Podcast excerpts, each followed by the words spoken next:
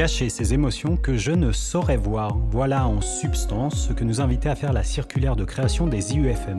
Force est de constater que 30 ans après cette recommandation, les émotions peinent toujours à se faire une place à l'école. Qu'il et elle parlent de compétences psychosociales, socio-émotionnelles ou non cognitives, nos trois invités s'accordent sur un point, l'importance des émotions dans les apprentissages et le parcours des élèves. Et si c'était bien le rôle de l'école d'éduquer aux émotions Je suis Fabien, bienvenue dans ce nouvel épisode d'être prof, le podcast. Bienvenue, bienvenue à toutes et à tous pour ce nouvel épisode d'être prof le podcast. Je suis extrêmement heureux de vous retrouver euh, pour cet épisode enregistré au mois de juin, un mois de juin extrêmement euh, chaud. Il est chaud ici euh, en Ile-de-France, mais je crois qu'il est chaud aussi chez, chez chacun et chacune de nos intervenants et intervenantes du jour ils et elles nous en diront plus euh, tout à l'heure. Avant de commencer, d'aller euh, plus loin dans euh, le, vif du sujet, je voulais vous remercier. Vous êtes de plus en plus nombreux à écouter Être Prof, le podcast. On a dépassé le mois dernier les 1000 écoutes. Donc on est très, très, très heureux et extrêmement touchés de l'intérêt que vous témoignez à ce programme. Et c'est vraiment un plaisir et ça nous donne vraiment la pêche pour vous proposer des contenus bah, qui, on l'espère, vous permettent de, de, de pratiquer votre métier métier qui vous passionne au quotidien bah, de la façon que vous le souhaitez. Donc, euh, être prof, le podcast, pour celles et ceux qui nous rejoindraient, qu'est-ce que c'est? Bah, C'est euh, le programme qui vous fait pénétrer dans les classes des collègues. On va en retrouver trois cet, cet après-midi bah, pour observer une pratique pédagogique et on l'espère vous donner envie d'intégrer une de ces pratiques euh, dans votre enseignement. Et aujourd'hui, on va donc parler de la place des émotions dans l'enseignement. Et quoi de plus normal? Que euh, euh, chacun et chacune euh, des invités du jour nous parle de ses propres émotions, elles, enfin eux qui sont experts des émotions. Alors moi j'aimerais commencer par toi Anaïs et te poser cette question. Quelle est la dernière émotion que tu as ressentie et que tu souhaiterais partager avec nous, émotion dont, tu as fait quelque chose, voilà, dans ta vie pro-perso. Est-ce que tu pourrais nous trouver ça? Très cher auditeur, comme vous aurez pu le constater à travers cette brève introduction, le podcast n'est pas une science exacte et une légère réverbe s'est invitée lors de l'enregistrement de cette émission. Elle n'altère en rien la qualité des interventions de nos trois invités. Nous vous présentons donc nos excuses et vous souhaitons une très très belle émission. Alors, euh, de mon côté, une des toutes dernières, euh, juste avant l'enregistrement de ce podcast, qui n'a rien à voir avec l'enregistrement de ce podcast, c'était euh, une émotion plutôt liée à la colère, suite à une situation un peu conflictuelle avec, avec un collègue et qui, qui a fait que voilà, je me suis sentie très en colère. Et qu'est-ce que j'en ai fait de cette émotion? Dans un premier temps, euh, comme on parle des émotions, euh, j'ai tenté de m'autoréguler en, en, essayant de raisonner euh, cette colère-là et en y réfléchissant, de m'apaiser dans un premier temps et surtout, comme on était sur une situation un peu conflictuelle, de réfléchir à tête reposée, à, de, façon assez factuelle euh, comment est-ce que je pouvais euh, justement revenir vers ce collègue-là pour rediscuter avec lui de manière plus posée euh, et, surtout revenir avec des éléments factuels sur la situation qui, qui pouvait nous opposer pour réussir à, démêler cette situation compliquée. De ton côté, Carole, tu aurais une émotion à partager avec nous? Oui, dernièrement, j'ai ressenti énormément de joie en cette fin d'année scolaire où on est souvent très fatigué et on a moins d'énergie pour, euh, pour utiliser euh, les programmes et puis commencer à préparer la rentrée, j'ai eu énormément de joie en découvrant la nouvelle méthode d'anglais qu'on va utiliser l'année prochaine avec ma collègue pour euh, nos élèves. Et le fait d'avoir ressenti cette joie, ça nous a vraiment donné énormément d'énergie à moi et ma collègue. Et ça nous a permis de préparer une partie de la rentrée dès ce mois de juin et c'est une chose tellement rare d'avoir cette énergie. Donc, euh, ouais, cette joie euh, m'a permis d'avoir un, un, bon regain d'énergie pour cette fin d'année. Action-réaction avec la joie comme carburant. Et toi, Jean-Louis, une émotion à partager avec, euh, avec nous et avec les auditeurs? Alors, c'est du très récent, ça date de cet après-midi. J'ai eu tout d'abord une grande joie lorsque le nouveau collègue qui travaille avec nous depuis le début de l'année m'a dit qu'il était admis. Donc, ça y est, il, sera plus contractuel, il va pouvoir devenir enseignant titulaire. Et juste après, donc, euh, ben, moi, j'étais très content parce que ben, on me garde avec nous, en fait. Hein. C'était, c'était, j'étais très, très heureux de, de, ça aussi. Et là, par contre, il m'a annoncé que malheureusement, l'inspecteur ne voyait pas les choses comme ça et que l'inspecteur allait l'envoyer dans un autre établissement. Donc, la joie a été suivie de tristesse. Et bon, j'étais un petit peu, un petit peu déçu des émotions contrastées, mais c'est peut-être ce qu'on va évoquer tout au long de, cette émission, que les choses ne sont pas si simples dès qu'on parle d'émotions. Écoute Jean-Louis, puisque tu avais la parole, je te propose de la garder et de nous dire, mais qui es-tu Jean-Louis exactement? Alors moi, je suis un enseignant en électrotechnique hein, dans, un lycée professionnel euh, à Salon de Provence. Avant ça, j'ai travaillé dans l'industrie pendant des années, donc j'étais responsable d'un service maintenance. Et puis, ben, comme ce qui m'intéressait le plus dans mon métier, c'était de faire progresser mes électriciens, je me suis dit, ben, pourquoi pas faire ça à temps complet et devenir enseignant. Donc j'ai commencé par de l'enseignement pour des adultes, et puis ensuite j'ai dérivé vers de l'enseignement pour des, pour des lycéens, pour des adolescents. Merci Jean-Louis. On a vraiment hâte de, t'entendre autour de cette question des, émotions avec tes, avec tes lycéens en, lycée pro. Euh, Carole, tiens, on va remonter de l'autre côté. Carole, qui es-tu? Alors moi, je suis enseignante en CM1, CM2 en Vendée.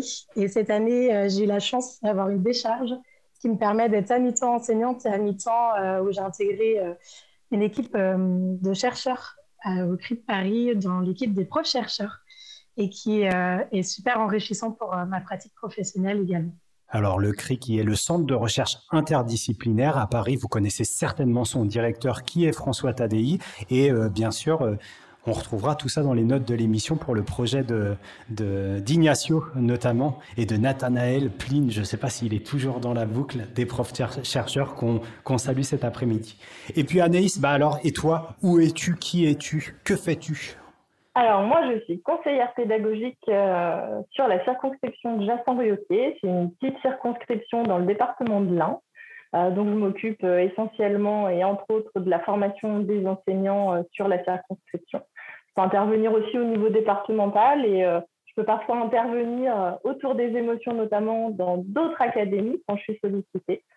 Euh, et donc, euh, mon parcours, j'ai commencé euh, dans le pays de Gex, une petite contrée proche de Genève où de nombreux collègues du département de l'Inde débutent. parfois dans les cris et les larmes, mais c'est une circonscription qui est, vraiment très très chouette et un coin chouette, où j'ai eu pas mal de maternelle. c'est pour ça aussi que je me suis retrouvée à travailler autour des émotions quand on travaille avec petits enfants. Euh, c'est une thématique qui euh, vous revient euh, du coup assez rapidement dans la classe et au quotidien. Donc, vous voyez, hein, on a euh, le lycée professionnel, donc Jean-Louis qui est là pour le secondaire. Carole, toi, tu es en cycle 3. Et puis, on te retrouve, toi, euh, Anaïs, qui connaît bien le contexte, le contexte de maternelle. Donc, je pense que là, on a vraiment une escouade d'intervenants euh, au top pour pouvoir aborder tout de suite cette question des, des émotions. C'est vous, les intervenants, qui faites l'émission, bien sûr, mais il y a quand même des petites mains à côté. Donc, tout de suite, sans autre forme de procès, je vous propose de nous diriger vers la première partie de l'émission où on va s'intéresser aux émotions en classe. Vous avez déjà commencé à évoquer la, place des émotions dans, votre pratique, mais moi j'aimerais bien savoir qu'est-ce qui a poussé chacune et chacun d'entre vous à vous intéresser à euh, les places des, émotions à l'école, alors à l'école avec un grand et euh, accentué, hein, euh, Jean-Louis, euh, dans l'enseignement. Alors, je ne sais pas si vous avez un contexte, une anecdote précise, quelque chose qui nous permette de, bien comprendre quelle a été votre rencontre avec cette thématique. Ben moi déjà, je travaillais, je faisais un travail sur moi-même depuis des années quand j'ai commencé avec euh, les adolescents, parce que bon, je, ressentais moins le besoin lorsque je travaillais avec des adultes, des adultes qui plus étaient très motivés par les formations qu'ils venaient suivre. C'était un peu différent, même beaucoup différent avec les adolescents. Et puis, bien entendu, en discutant avec les collègues, puis en observant, qu'est-ce qui pose le plus problème à un enseignant en lycée professionnel C'est, alors, si j'écoute les collègues, ils vont dire, c'est le comportement de nos élèves.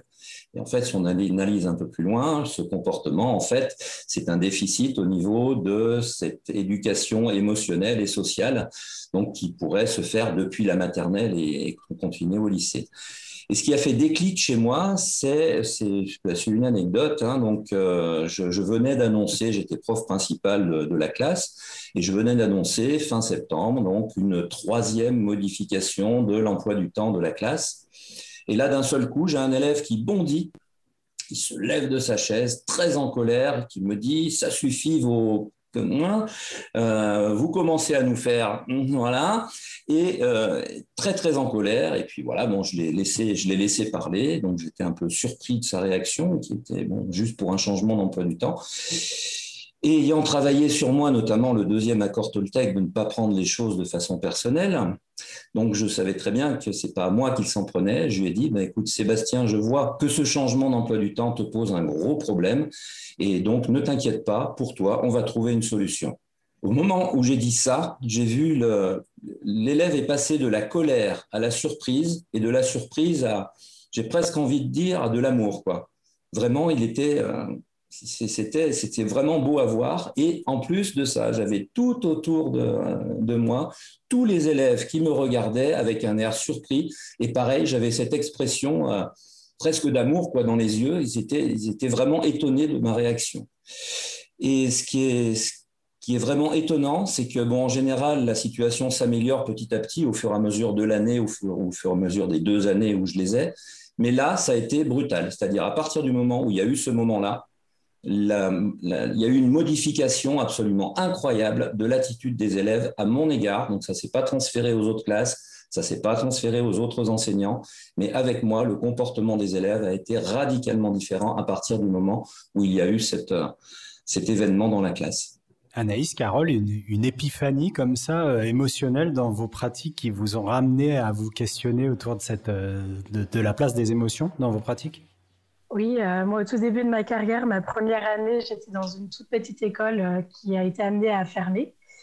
Et euh, j'ai eu beaucoup de soucis, d'émotions bah, des parents par rapport à cette fermeture d'école, mais également des enfants qui devaient ressentir le stress des parents par rapport à la situation et, également vraiment des actes de violence de la part des enfants. Donc ça, ça m'a beaucoup questionné et ça m'a amené en fait à reprendre de, deux années d'études autour des neurosciences pour comprendre euh, le lien entre euh, émotion, stress et cerveau. J'avais vraiment envie d'essayer de comprendre euh, pourquoi, pourquoi les émotions n'étaient pas intégrées dans le cursus scolaire et pourquoi on n'en parlait pas, alors que finalement, c'est un enjeu vraiment important dans nos classes. Et le fait d'avoir d'avoir été un peu plus armée, ça m'a permis de laisser une place plus importante dans les émotions. Donc des anecdotes, euh, ben, j'ai celle-ci, mais j'en ai plein parce qu'en fait, euh, on s'aperçoit qu'aujourd'hui, euh, les élèves ne savent pas du tout gérer les émotions et qu'on ne laisse pas la place dans, les classes parce qu'on a un programme qui est très lourd et on ne prend pas le temps justement d'aider les élèves à, les comprendre, à les recevoir et à, vivre avec. Donc c'est vrai que des anecdotes, je dirais vraiment, c'est toutes ces petites histoires sur la cour, tous ces chagrins que les enfants peuvent avoir parce que dans la famille, ça ne va pas les journées sont remplies de, petits moments comme ça, mais qui sont tellement importants pour les apprentissages derrière. Anaïs, de ton côté? Hum, Du coup, moi, je vais revenir aussi sur la classe. Euh, et ce qui a vraiment été euh, pour moi l'élément déclencheur, c'est que j'ai une année euh, en grande section de maternelle, j'ai eu une petite fille dans ma classe donc de 5 ans qui avait des troubles du comportement avec violence. Euh, qui m'ont mise euh, en tant qu'enseignante extrêmement à mal parce que, euh, parce que des gros mots, parce que de la violence avec les, enfin, contre les élèves, de la violence contre les adultes, contre moi. et puis du coup, pas armée, pas formée, ne sachant pas quoi faire. elle m'a fait ressentir, cette petite fille, en fait, des émotions que je ne pensais pas pouvoir ressentir pour une enfant de 5 ans à savoir un manque d'empathie euh, énorme euh, pour elle et euh, qui m'a vraiment mise à mal et dans ma professionnalité et dans ma personne parce que parce c'était une enfant qui, était, petite parce que et ben j'y arrivais pas en tant que professionnelle et je me disais mais comment ça se fait? C'est ma faute j'y arrive pas pas de très très peu de soutien de la part de mes collègues. Là, pour le coup, c'était un peu c'est difficile pour toi, bah, débrouille-toi avec, avec ta difficulté. ça, a pris, ça a duré un long moment. Elle mettait en danger les enfants de la classe et aussi moi. Elle se mettait elle-même en danger. Enfin voilà, très très compliqué. Et en fait, j'ai la chance d'avoir mon papa qui est infirmier psy euh, qui travaille avec la petite enfance, à qui euh, j'ai pu euh, parler de, cette petite fille, de ce qui se passait dans la classe, de, ce, qui, de ce que ça pouvait me faire à moi en tant qu'adulte, qui normalement doit raisonner, être professionnel dans la classe. Et il s'est trouvé qu'il m'a dit une chose qui, du coup, m'a fait déjà comprendre un premier élément, à savoir que quand, quand quelqu'un, que ce soit un enfant ou un adulte, n'a pas d'empathie, il est difficile en tant qu'être humain d'avoir de l'empathie pour lui. Et, euh, et, du coup, ça, c'est quelque chose qui m'a fait un peu me rendre compte de, OK, très bien. Donc là, dans, on dire dans les, enfin, les êtres humains entre eux, quand euh, on n'a pas d'empathie pour quelqu'un, euh, du coup, l'autre, par, par, on va dire, réflexe, miroir, voilà, a lui aussi très peu d'empathie. Donc, on, on, commence à poser des choses, à raisonner un peu. Et j'ai un ami qui m'a conseillé de lire euh, L'intelligence émotionnelle de Goldman, de Daniel Goldman, euh, que je me suis empressée d'aller euh, d'aller chercher et qui m'a aidé, un peu comme toi, Jean-Louis, du coup, dans ton processus personnel de développement de tes propres compétences émotionnelles et sociales à, me poser, à réfléchir un petit peu sur moi. Et surtout sur la fin du livre, vraiment à la toute fin, ils, ont, ils parlent de programmes d'enseignement euh, des compétences émotionnelles et sociales euh, euh, dispensées dans les écoles, notamment nord-américaines, et des effets que pouvaient avoir en fait ces, programmes d'enseignement sur les élèves, le climat scolaire, etc. Et là, je me suis dit, ah, mais il y a, quelque chose à, creuser, là, à chercher. Et, et clairement, c'est voilà, cette situation qui m'a mise à mal et qui m'a mise très en difficulté, qui m'a ensuite permis de me tourner euh, de ce côté-là et autour des émotions, des compétences sociales et, de, et surtout en cherchant après, en lisant énormément euh, sur cette, euh, sur cette thématique-là, en regardant un nombre de recherches incalculable sur, les, sur ces programmes d'enseignement que je me suis dit, ah, on a un fil à tirer là à l'école et, et, comme toi, Carole, je me dis, mais, oh, mais en fait, pourquoi est-ce qu'on n'a pas ça en formation initiale euh, en formation continue aussi, euh, qui ferait qu'il bah, y, a des leviers énormes euh, pour, pour justement le bien-être de, tous, en fait? Avant de parler, avant de parler des leviers, tu, une transition tout, tout trouvée, tu, tu, tu, tu disais qu'à travers cette littérature, tu avais les, les effets euh, sur, les, sur les élèves. Donc moi, j'ai envie de vous interroger tous les trois, les effets, puisqu'on on va arriver sur les leviers, sur le pourquoi cette éducation aux émotions, pourquoi ce développement des compétences psychosociales, peu importe. On verra qu'il y a toute une terminologie autour de ça. Euh, vous, les effets concrètement, en tant que praticien qui, qui êtes convaincu par, ces, par cette approche-là? La sérénité qui peut euh, être dans la classe euh, grâce à ça, le fait de d'accepter, de faire accepter aux enfants euh, que la classe est aussi un lieu où on peut exprimer ses émotions et c'est normal d'en ressentir. je trouve que ça permet de mettre un cadre très sécurisant. Et on le sait qu'un cadre très sécurisant dans une classe permet aux enfants de, forcément de mieux apprendre. Et je pense que ce cadre sécurisant permet également de vraiment avoir une sérénité une acceptation que, que tout est normal, en fait. C'est tout à fait normal que un jour un enfant arrive en colère dans la classe et, c'est normal, on accepte. Maintenant, il faut trouver les, outils, euh, comment faire pour que cette colère euh, ne vienne pas mettre euh, complètement la classe à mal et, en danger. Mais accepter, pour moi, c'est vraiment, ça permet vraiment une sérénité. C'est vraiment ce mot qui me vient à l'esprit. Oui, on voit un apaisement. Hein, donc c'est vrai aussi pour les adolescents. Hein, donc un apaisement au sein de la classe, une baisse des moqueries aussi. Donc euh, il y a moins de, moqueries. Euh, ça développe les capacités d'écoute et donc aussi les capacités d'attention des élèves, leur capacité empathique aussi. Hein, donc euh, l'acceptation de l'autre avec ses différences et puis, et puis derrière aussi l'acceptation, l'acceptation de soi avec ses propres différences et c'est pas forcément le plus facile.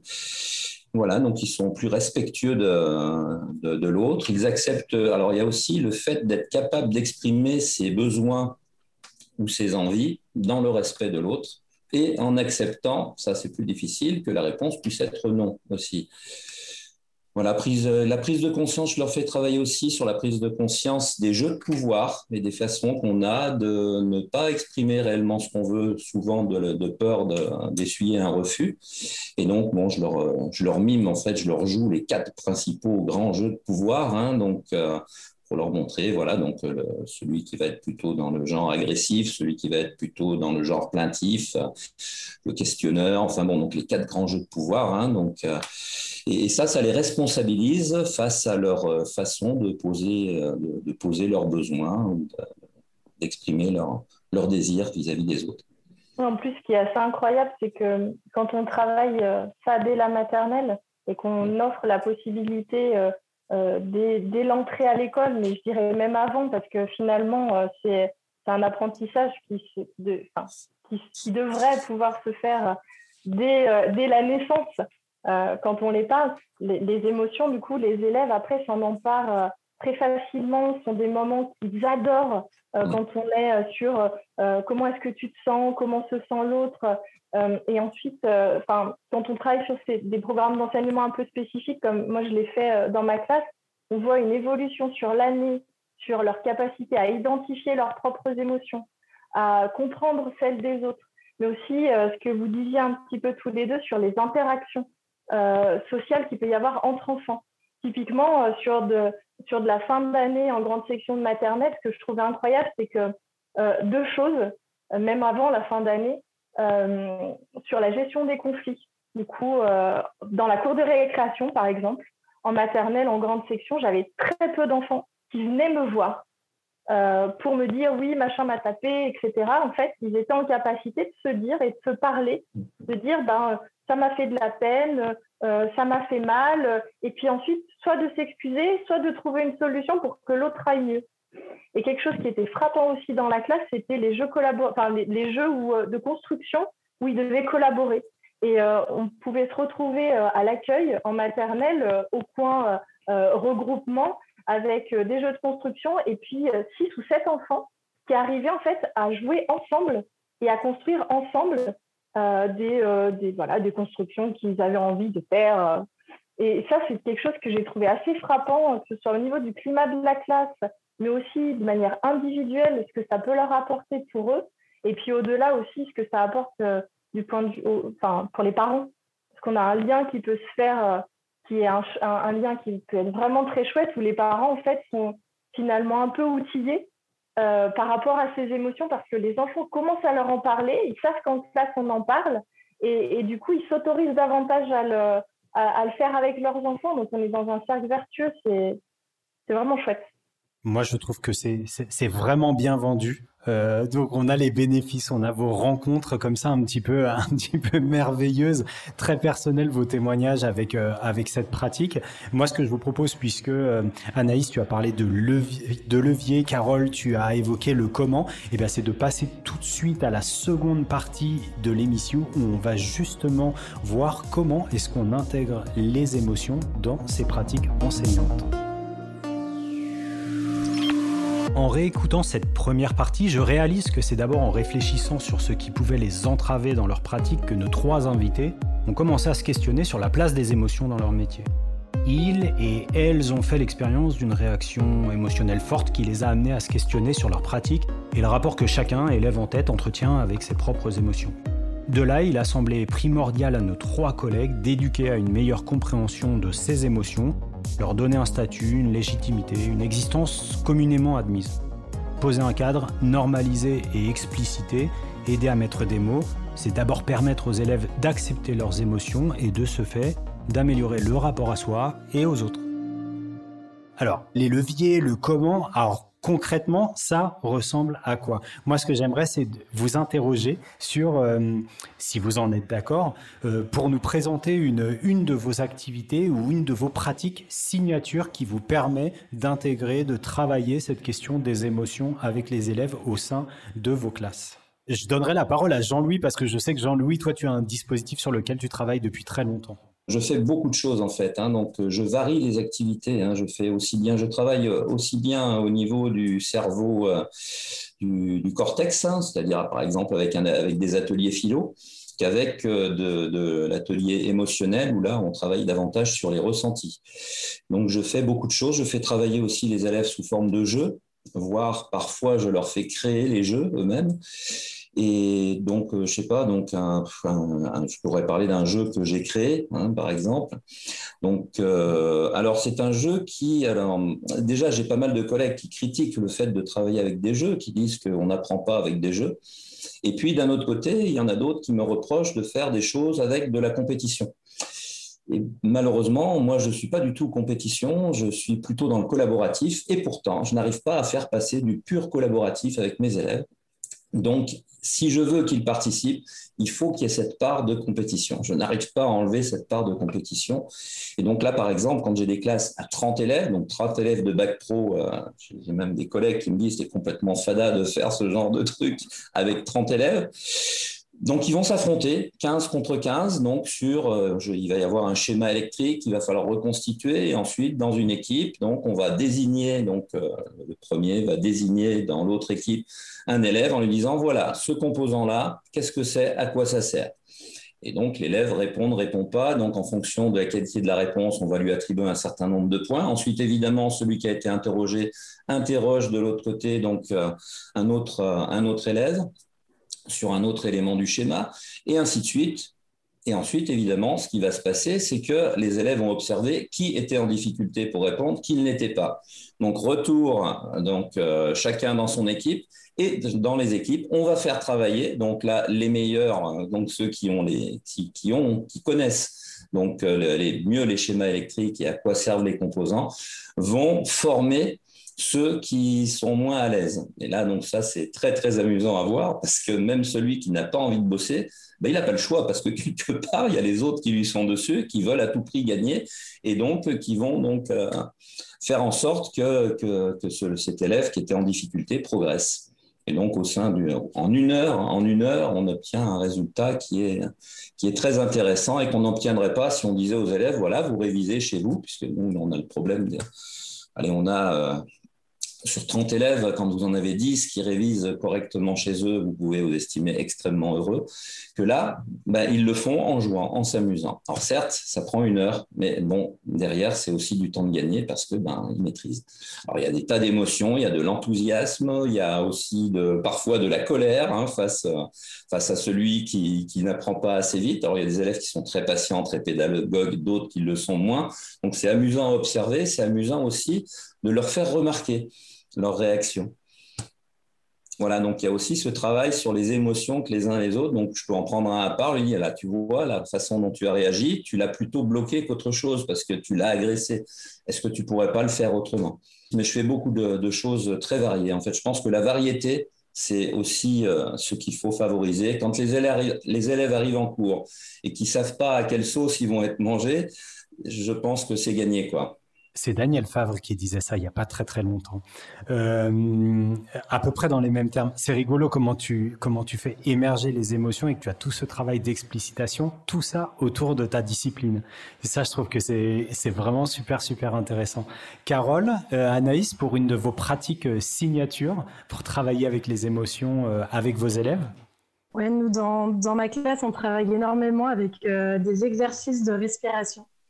Euh, quand, je sens que le climat de classe s'agite un peu, c'est tout de suite, on prend un temps pour euh, se poser sur sa chaise, respirer, reprendre un petit peu d'énergie et repartir.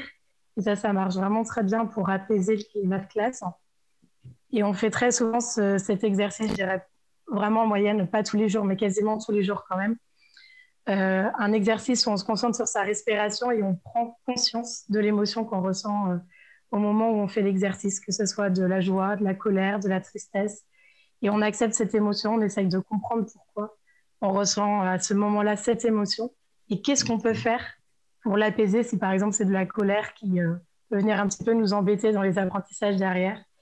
Euh, voilà, qu'est-ce qu'on peut faire de cette colère pour que euh, ça aille mieux derrière? Moi, j'irais vraiment l'activité que je mets vraiment en place dans la classe, à côté de l'écoute qui est vraiment en place euh, à l'école, c'est vraiment cet exercice de respiration qui fonctionne pour tout. Dès qu'un enfant euh, est pris de colère, c'est va minutes dans la bibliothèque, prends le temps de respirer, tu reviendras quand ça, ira mieux. c'est pour moi en tout cas une des clés qui fonctionne très bien dans la classe pour les émotions. Et ça, c'est une pratique isolée ou est-ce qu'on peut dire que tu fais partie de ces enseignants qui, qui, utilisent des techniques de, de, pleine conscience, de méditation ou de... Tu as un arsenal comme ça de techniques? Tu as des, des, outils, des, des, choses comme ça? La cohérence cardiaque euh, pour que les élèves s'apaisent. Euh, c'est des exercices qui sont quand même très longs, c'est cinq minutes à peu près où la respiration... Euh, euh, est vraiment en accord avec, par exemple, un papillon qui monte et qui descend euh, dans une vidéo. Et j'ai trouvé que les élèves euh, avaient tendance un petit peu à moins suivre cette vidéo, c'était trop long. Donc après, j'avais acheté beaucoup de livres aussi. je sais qu'il y a un livre, c'est autour d'une grenouille en mmh. école primaire où il y a énormément d'exercices.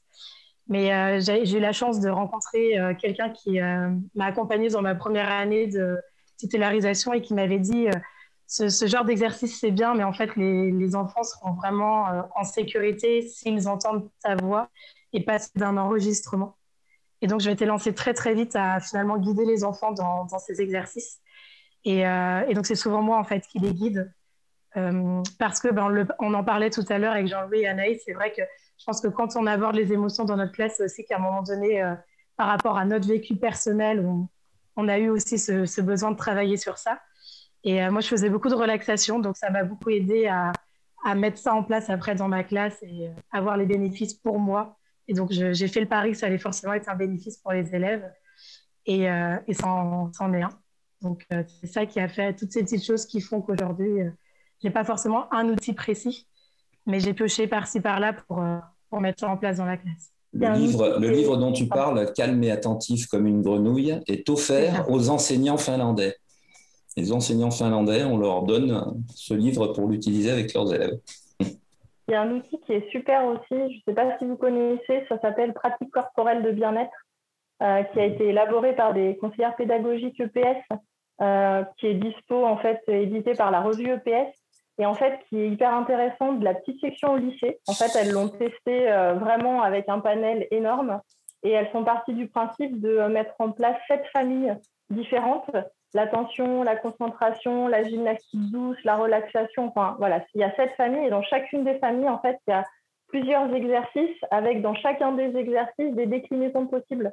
Et euh, notamment aussi tout ce qui est visualisation pour se reconcentrer, se recentrer. Et euh, ce qui est intéressant, c'est que chacune des fiches, en fait, a une petite carte qui correspond euh, à la fiche. Et quand on les travaille avec les élèves, après, on peut avoir ces petites cartes, soit dans la classe, soit dans le casier, soit individuellement. Et quand à un moment donné, ils ne se sentent pas bien et qu'on a travaillé certains des exercices, ils peuvent s'en emparer tout seul ensuite. Et c'est un outil qui est vraiment, mais euh, enfin, qui est vraiment top. Et on peut le faire soit dans sa classe, euh, bah, comme tu disais, Carole, euh, un petit retour au calme parce qu'on sent que ça monte un peu en pression et on a envie de faire redescendre.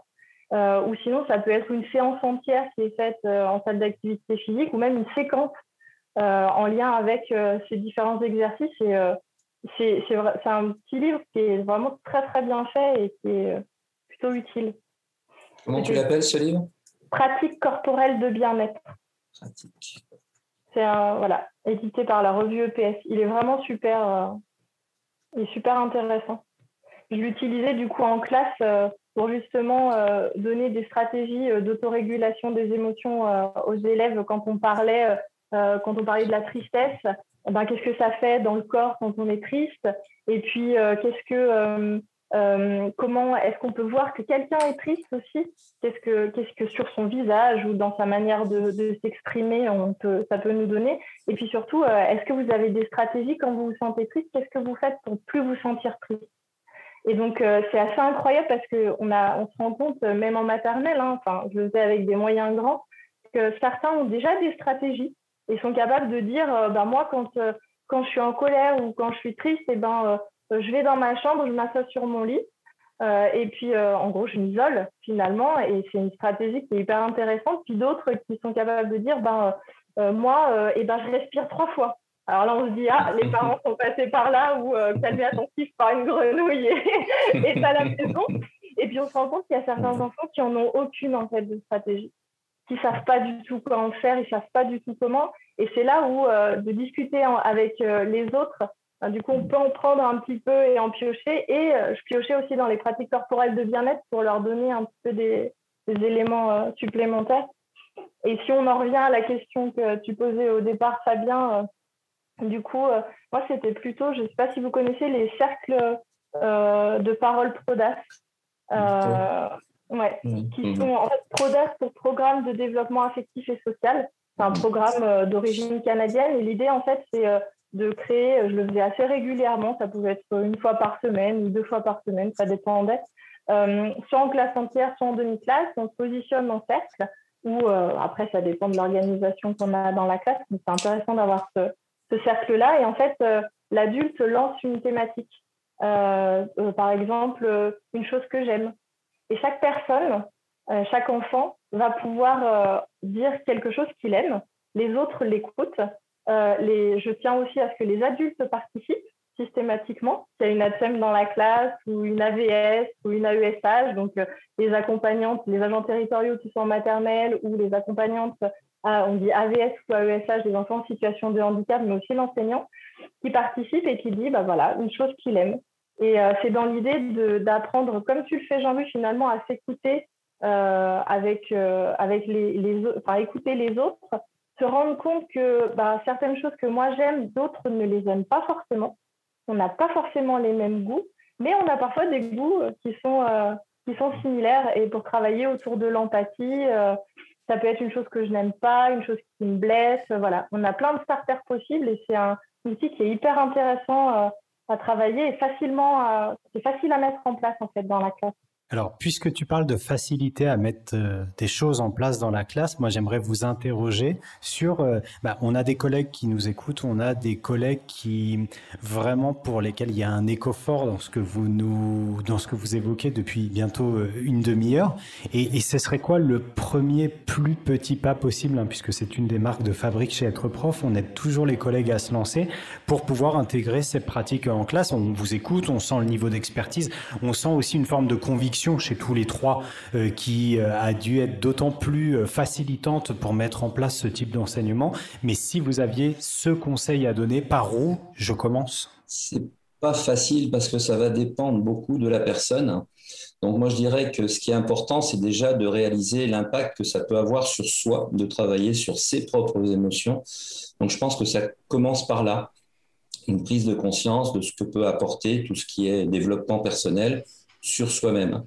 Une fois qu'on le voit sur soi, forcément, on se dit que pour les élèves, et surtout pour des élèves qui parfois sont en difficulté, euh, on rencontre de grandes difficultés dans leur vie personnelle, hein, euh, forcément, ça va leur apporter également beaucoup. Après, je dirais qu'il faut aller là où vous vous sentez le plus à l'aise.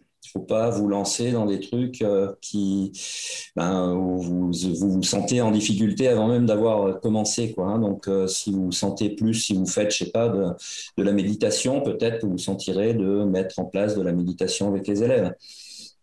Euh, peut-être que si vous aimez les jeux, vous allez vous lancer dans des jeux avec les élèves, donc des jeux pédagogiques hein, qui leur permettront d'apprendre la matière.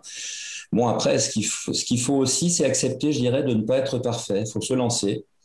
Et puis, il faut être capable aussi d'avouer aux élèves qu'on n'a pas été parfait, que bon, ben là, on n'a pas été bon sur ce coup-là. Et ça, les aide aussi, eux, à reconnaître que parfois, ben oui, ils n'ont pas été super sur le coup. Et donc, il faut, aussi donner l'exemple. Quoi. Donc, voilà, faut pas être un soi parfait. Hein. Donc, en analyse transactionnelle, je pense qu'il y a beaucoup de profs qui sont des soi parfaits, qui essayent de faire de leur mieux, mais il faut pas que ce soit bloquant. La première fois que j'ai lancé un jeu avec les élèves, c'était un vendredi soir. C'était de, de 16h à 18h un vendredi soir avec une classe entière de bac pro.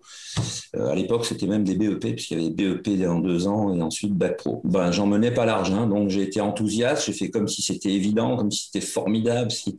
Et ben, ça a été presque de la science-fiction, donc j'ai eu de la chance parce que cette première expérience a très bien marché. Je me suis retrouvé avec des élèves répartis partout dans l'atelier et qui étaient en binôme et qui bossaient, donc c'était sur un, sur un jeu genre loto. Hein et donc qui se posaient des questions, qui étaient dos à dos, qui posaient des questions, qui cochaient les cases. Et j'avais l'impression de ne même plus exister. Donc je circulais comme un fantôme là. Ils étaient à fond dedans. Ils savaient qu'ensuite il y avait la compétition par équipe. Et, voilà, ils étaient à fond dans le truc. Ils ont bossé pendant deux heures, de 16h à 18h, un vendredi soir. C'était fantastique.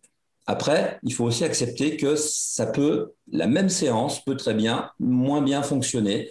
Et pourtant, c'est un lundi matin, ils sont en forme et donc il n'y a pas de raison pour que ça foire. Ben, il y a des fois, ça marche moins bien avec certaines classes parce que ça, dépend de ce qu'ils ont vécu le week-end, ça dépend si l'équipe de foot de, a gagné ou pas, ça dépend de plein de facteurs et on, ne maîtrise pas tous ces facteurs-là. Donc, accepter que parfois ça marche, parfois ça marche pas, accepter de ne pas être parfait. Et, voilà, je crois que je crois que le secret est là. Il faut se lancer avec enthousiasme. Et puis voilà, c'est un petit peu. je reprendrai la, la, phrase de Loyola. Hein. Donc agissez comme si tout ne dépendait que que de vous, puis priez comme si tout ne dépendait que de Dieu. Donc euh, voilà. Donc lâcher prise en quelque sorte, en termes plus laïques, ce serait de lâcher prise sur le résultat. Vous faites de votre mieux, quatrième accord Toltec. Par contre, il faut avoir un certain lâcher-prise sur le résultat. Ça marche, ça marche pas. Vous pouvez essayer d'améliorer la fois d'après, mais il faut pas s'en vouloir pour autant et pas, pas, pas lâcher prise sur, euh, sur l'action, lâcher prise sur le résultat uniquement. C'est le syndrome du bon élève de l'enseignant. Oui, c'est ça. On n'est pas, on n'est pas enseignant pour rien. Eh Souvent, quand on y réfléchit, c'est un peu le syndrome du bon élève. Hein. Mm. Moi, je, rajouterais aussi peut-être euh, euh, au tout, tout départ, euh, s'outiller en vocabulaire des émotions.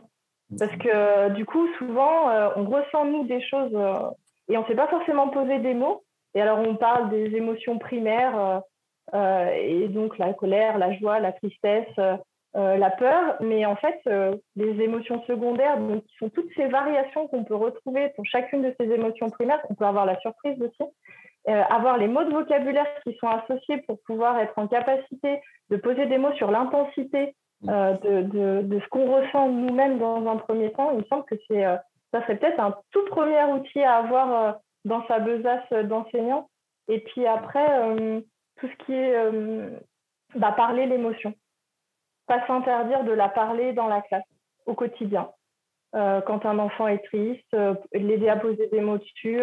En fait, je dirais que c'est même sans forcément faire une activité spécifique, c'est euh, la posture qu'on a en tant qu'enseignant, posture professionnelle, s'autoriser à poser des mots sur les émotions que les enfants ressentent, poser des mots sur les émotions qu'on ressent nous aussi. Comme tu disais, Jean-Louis, bah, quand on se trompe, quand notre séance, en fait, elle n'a pas du tout fonctionné ou qu'on est complètement à côté de la plaque et se dire, bah, je suis désolée, les enfants. Oh, alors là, j'ai complètement raté ce que j'avais prévu.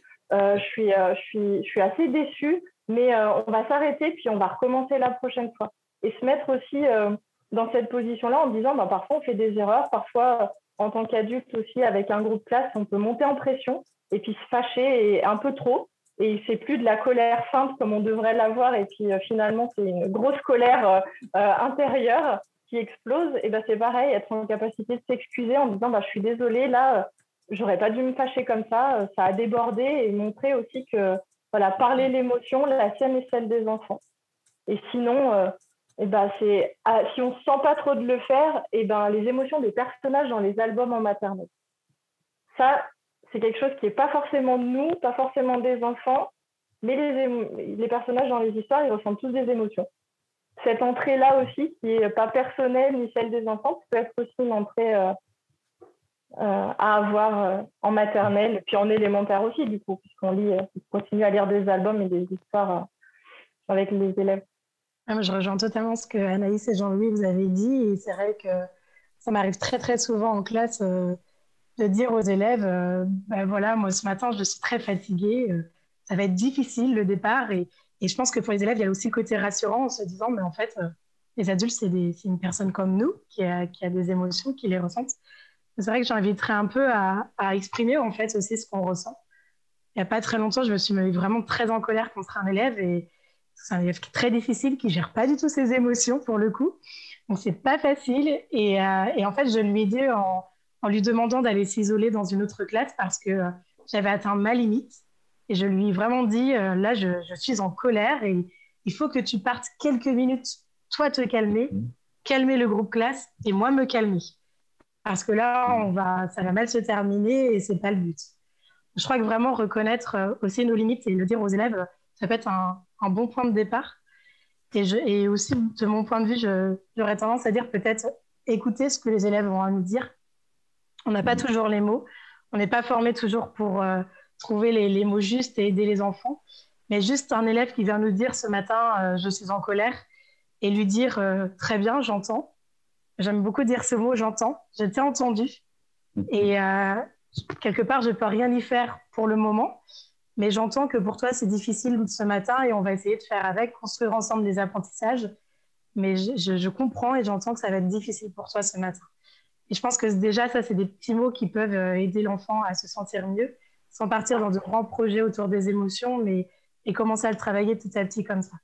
Et c'est vrai, comme tu le disais, Jean-Louis, tout à l'heure, euh, je crois qu'encore une fois, c'est un, travail qui démarre de, de soi, de vraiment de l'adulte, et qui peut permettre euh, de mettre ça après en place dans la classe parce que parce qu'on comprend qu'on a des émotions et que ça vient bouleverser un peu le quotidien et c'est plus facile à mettre en place. Euh, on comprend que les enfants ressentent des émotions et que ça vient aussi bouleverser leur quotidien. L'importance de la formation là pour le coup mm.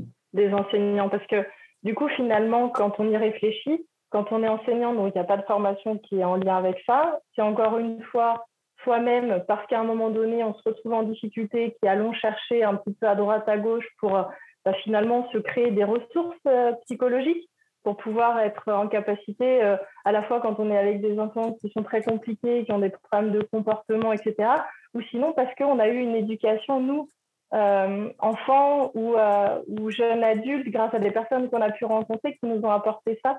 Et quand on, le parle en formation, du coup, finalement, ça c'est pas forcément un, un besoin exprimé dans l'immédiat de l'adulte, mais quand c'est parlé en formation, qu'on a des temps là-dessus, du coup, ils peuvent se rendre compte aussi de l'intérêt et de l'importance que ça a de le mettre en place.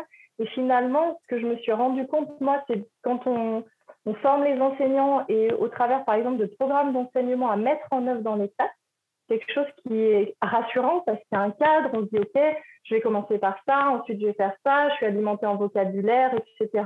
Et bien finalement, en fait, ils, ils montent en compétences émotionnelles eux aussi au travers de l'entrée élève, qui n'est pas forcément l'entrée adulte. Donc je pense qu'il y a deux, on a deux entrées finalement, celle que tu dis Carole, le personnel, mais celle aussi qu'on peut apporter nous dans la formation euh, d'adultes euh, qui sont avec des petits enfants finalement. Pour reprendre ce que, disait Carole, le simple fait d'avoir entendu l'élève, vous remarquez qu'un élève est triste ou en colère, donc quand il arrive le matin, le simple fait de l'entendre, de lui poser des questions, et même si vous n'avez rien à entendre parce qu'il ne veut pas en parler, le simple fait que vous ayez pris en considération son état d'esprit ce matin-là, eh ce qui est surprenant, c'est que l'élève qui n'était pas du tout en mesure de faire un travail quelconque ce jour-là, eh ben, il va quand même le faire. Et même chez des élèves qui d'habitude ne font rien, ce jour-là, parce que vous vous êtes intéressé à lui, eh ben, il va se mettre au travail. Et parfois de façon durable, le simple fait d'avoir pris en compte tout ça. Puis après, certains s'ouvrent et vous parlent. Et là, parfois, ben, c'est parfois du lourd. Hein. Voilà, vous avez les, les, larmes qui viennent aux yeux, puis qui coulent hein, carrément, hein, tellement il y en a qui vivent des situations absolument abominables. Et vous comprenez qu'ils ont déjà du mérite d'être là, simplement d'être là, d'être présent en cours. C'est déjà quelque chose de magnifique pour eux.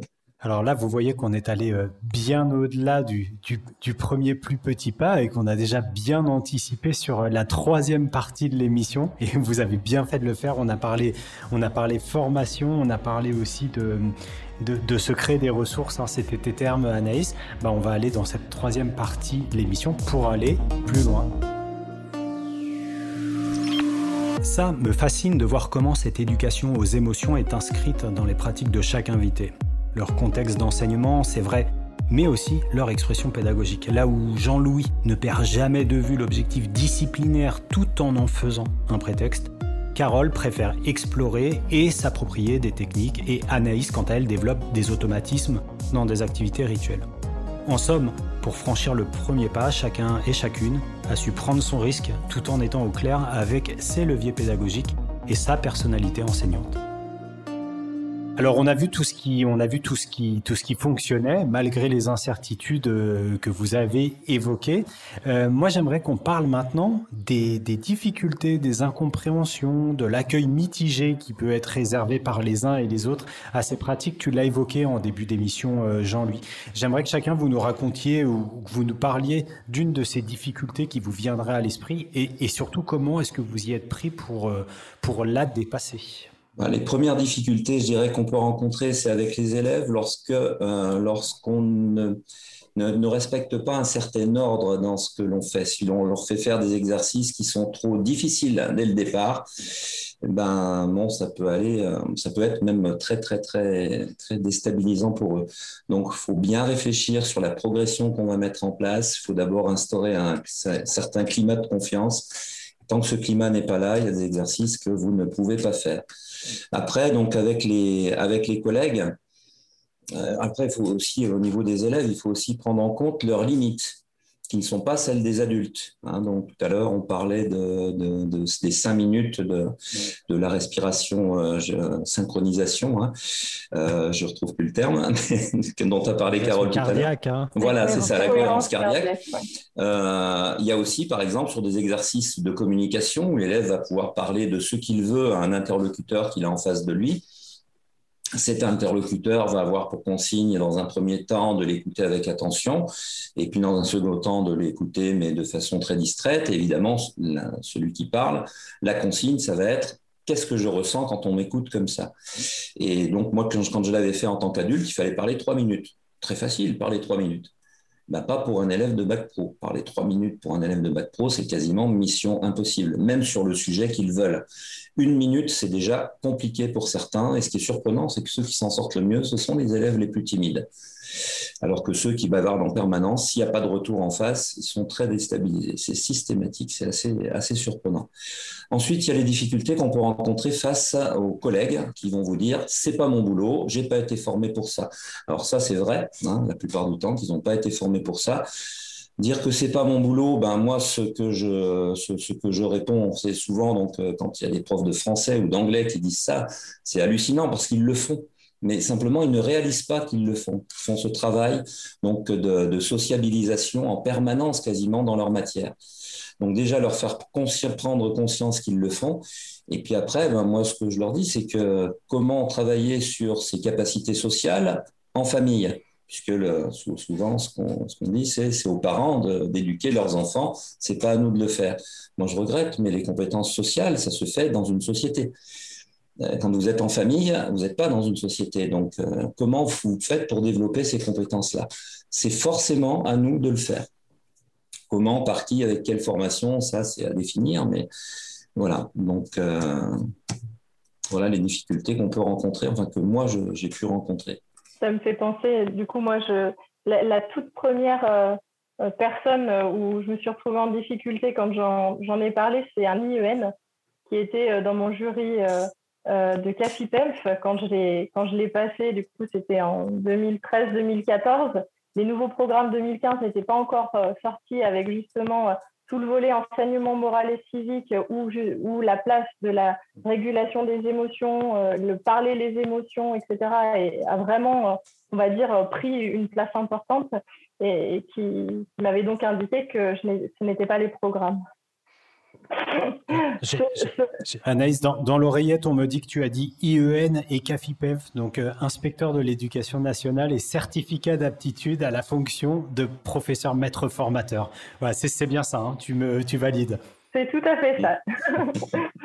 et donc voilà, qui m'avait euh, indiqué ça, euh, ce à quoi j'avais répondu lors de l'entretien que on ne pouvait pas apprendre correctement si on était envahi par des émotions et que euh, la place donc des émotions et de, du parler des émotions était euh, du coup euh, indispensable selon moi. Et cet inspecteur, l'année suivante, voyant les, le changement de programme, est venu s'excuser, a eu le courage de venir s'excuser en m'indiquant que, en effet, c'était dans les programmes désormais et que donc ça devait avoir certainement toute sa place. J'ai trouvé chouette finalement. Hein mm. Pour ma part, les difficultés, bah, euh, je, rejoins un petit peu ce que Jean-Louis a, pu dire. Euh, je trouve que tu as vraiment euh, un petit peu dit tout, toutes les difficultés qu'on peut rencontrer. une des difficultés que j'ai quand même rencontrées, mais c'est à moi d'accepter, c'est que tous les élèves n'ont pas forcément envie de parler des émotions, de faire des exercices pour réguler les émotions. Et ça, au début, j'avais beaucoup de mal à l'accepter. Je forçais presque euh, que tous les élèves fassent euh, mon exercice de respiration parce que, mais si, tu vas voir, ça ira mieux après. Et en fait, euh, non. c'est un élève à envie, même si moi, en tant qu'adulte, je pense qu'il en a besoin, que c'est un outil qui va l'aider, d'accepter. Et ça, ça a été une des difficultés au début, d'accepter que que voilà, c'est pas grave si tous les élèves ne, font pas, ne font mhm. pas l'exercice, ne font pas l'outil qu'on met en place pour réguler les émotions. Ça viendra peut-être plus tard, ça viendra peut-être jamais. Mais l'acceptation. Un grand merci à tous les trois pour ces éclairages. J'avais peut-être une dernière question alors qu'on file vers la, fin de cette émission. L'heure est vraiment passée très très vite. C'est si vous aviez, et vous l'avez peut-être déjà mentionné au cours de, de ces 60 minutes, un ouvrage, une structure de formation, un interlocuteur, un outil euh, à conseiller à nos, à auditeurs pour se, pour se lancer et intégrer la gestion des émotions dans leur pratique d'enseignant, quel serait-il, quelle serait-elle? Un à retenir et si vous l'avez déjà mentionné, n'hésitez pas à le mentionner de nouveau. Euh, moi, je dirais que la première chose à aller voir, c'est le PAF, le plan académique de formation, puisque depuis une paire d'années seulement, hein, donc euh, on a des formations qui sont tout à fait intéressantes sur de la méditation, sur de l'éducation émotionnelle. Donc, allez voir dans le plan académique de formation. Hein, vous avez jusqu'à fin septembre pour vous inscrire à ces formations. Je pense que dans toutes les académies, maintenant, il doit y avoir des formations de ce type. Sinon, je vous conseille les très beaux ouvrages de Michel Clay. Alors, Clay, ça s'écrit C-L-A-E-Y-S, donc sur l'éducation émotionnelle, notamment l'éducation émotionnelle de la maternelle au lycée, hein, que vous trouvez sur le site de l'éducation émotionnelle. Euh, un autre ouvrage, ce serait les quatre accords Toltec. Donc, celui-là, ça vous permet d'avoir quatre petits principes de vie qui vous permettent de savoir euh, quand quelque chose ne va pas dans votre vie à quel, quel est l'accord que vous n'avez pas respecté. Et à chaque fois, vous allez en trouver un. C'est assez spectaculaire de simplicité et de pertinence. Je vous conseille aussi dans, le, dans tout ce qui est gratuit, vous avez l'OFAGE, l'organisme franco-allemand pour la jeunesse, qui diffuse des. Euh, donc, vous avez un fichier en PDF rédigé en français et en allemand avec diverses activités. Or, c'est plus pour les langues normalement, mais c'est parfaitement adaptable à beaucoup d'autres euh, activités. Et enfin, Omar Zana, qui a écrit des ouvrages sur, euh, sur l'empathie. Hein, donc, qui est un chercheur, lui, hein, donc, euh, qui, qui, a écrit des ouvrages très intéressants là-dessus. Moi, je pourrais compléter en, en disant allez voir mon site internet. C'est parfait, ça, on adore. émotion-école.fr. Non, euh, et plus sérieusement, donc oui, vous pouvez trouver des ressources euh, pour l'école primaire qui peuvent être intéressantes pour vous, que ce soit à la fois pour la mise en œuvre en classe, mais aussi pour l'auto-formation. Et si, si j'avais un livre à conseiller, c'est celui dont je parlais au tout début, L'intelligence émotionnelle de Goldman. Commencer, ça peut se lire l'été, pendant les grandes vacances, c'est agréable et c'est pas que pour les élèves, c'est pour soi aussi. Donc, euh, ça peut être un, premier ouvrage euh, pour mettre le nez dans, dans, les émotions. Et euh, le site se double d'une page Facebook, il me semble. Oui, oui, oui. J'ai une page, page, Facebook qui est associée où, euh, mm. où quand je vois des choses intéressantes qui passent, je, les, je les publie. alors, je suis, je, je, je, je, publie pas toutes les cinq minutes.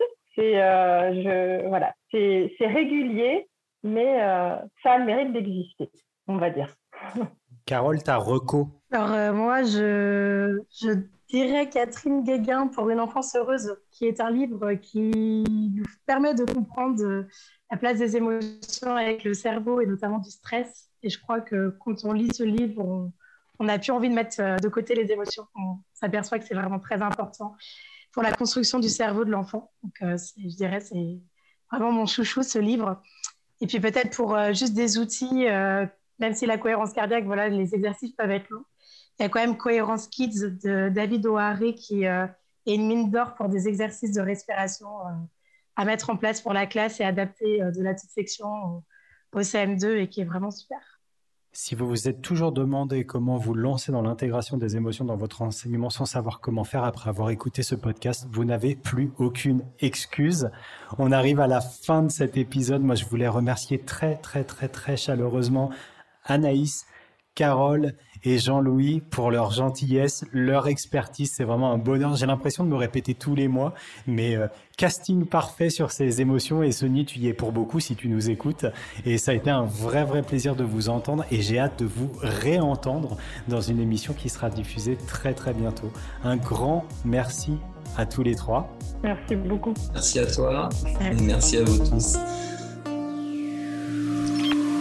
Finalement, à écouter nos invités, je me dis qu'on a fait des progrès en matière d'éducation aux émotions depuis mes lointaines années d'IUFM. Surtout, je réalise une évidence à laquelle je n'avais jamais songé. Tous les enfants ne sont pas égaux dans leur éducation émotionnelle, au même titre qu'ils ne le sont pas pour les compétences cognitives, scolaires et culturelles. J'aime bien aussi l'idée de cette nécessaire différenciation, comme pour n'importe quel enseignement, qui nous invite à penser nos approches en fonction des besoins et des capacités émotionnelles de chaque élève. Merci à tous nos auditeurs, effectivement, Jean-Louis. Et eh bien, on a hâte de vous retrouver très prochainement pour un nouvel épisode d'être prof, le podcast. Ciao, bye bye.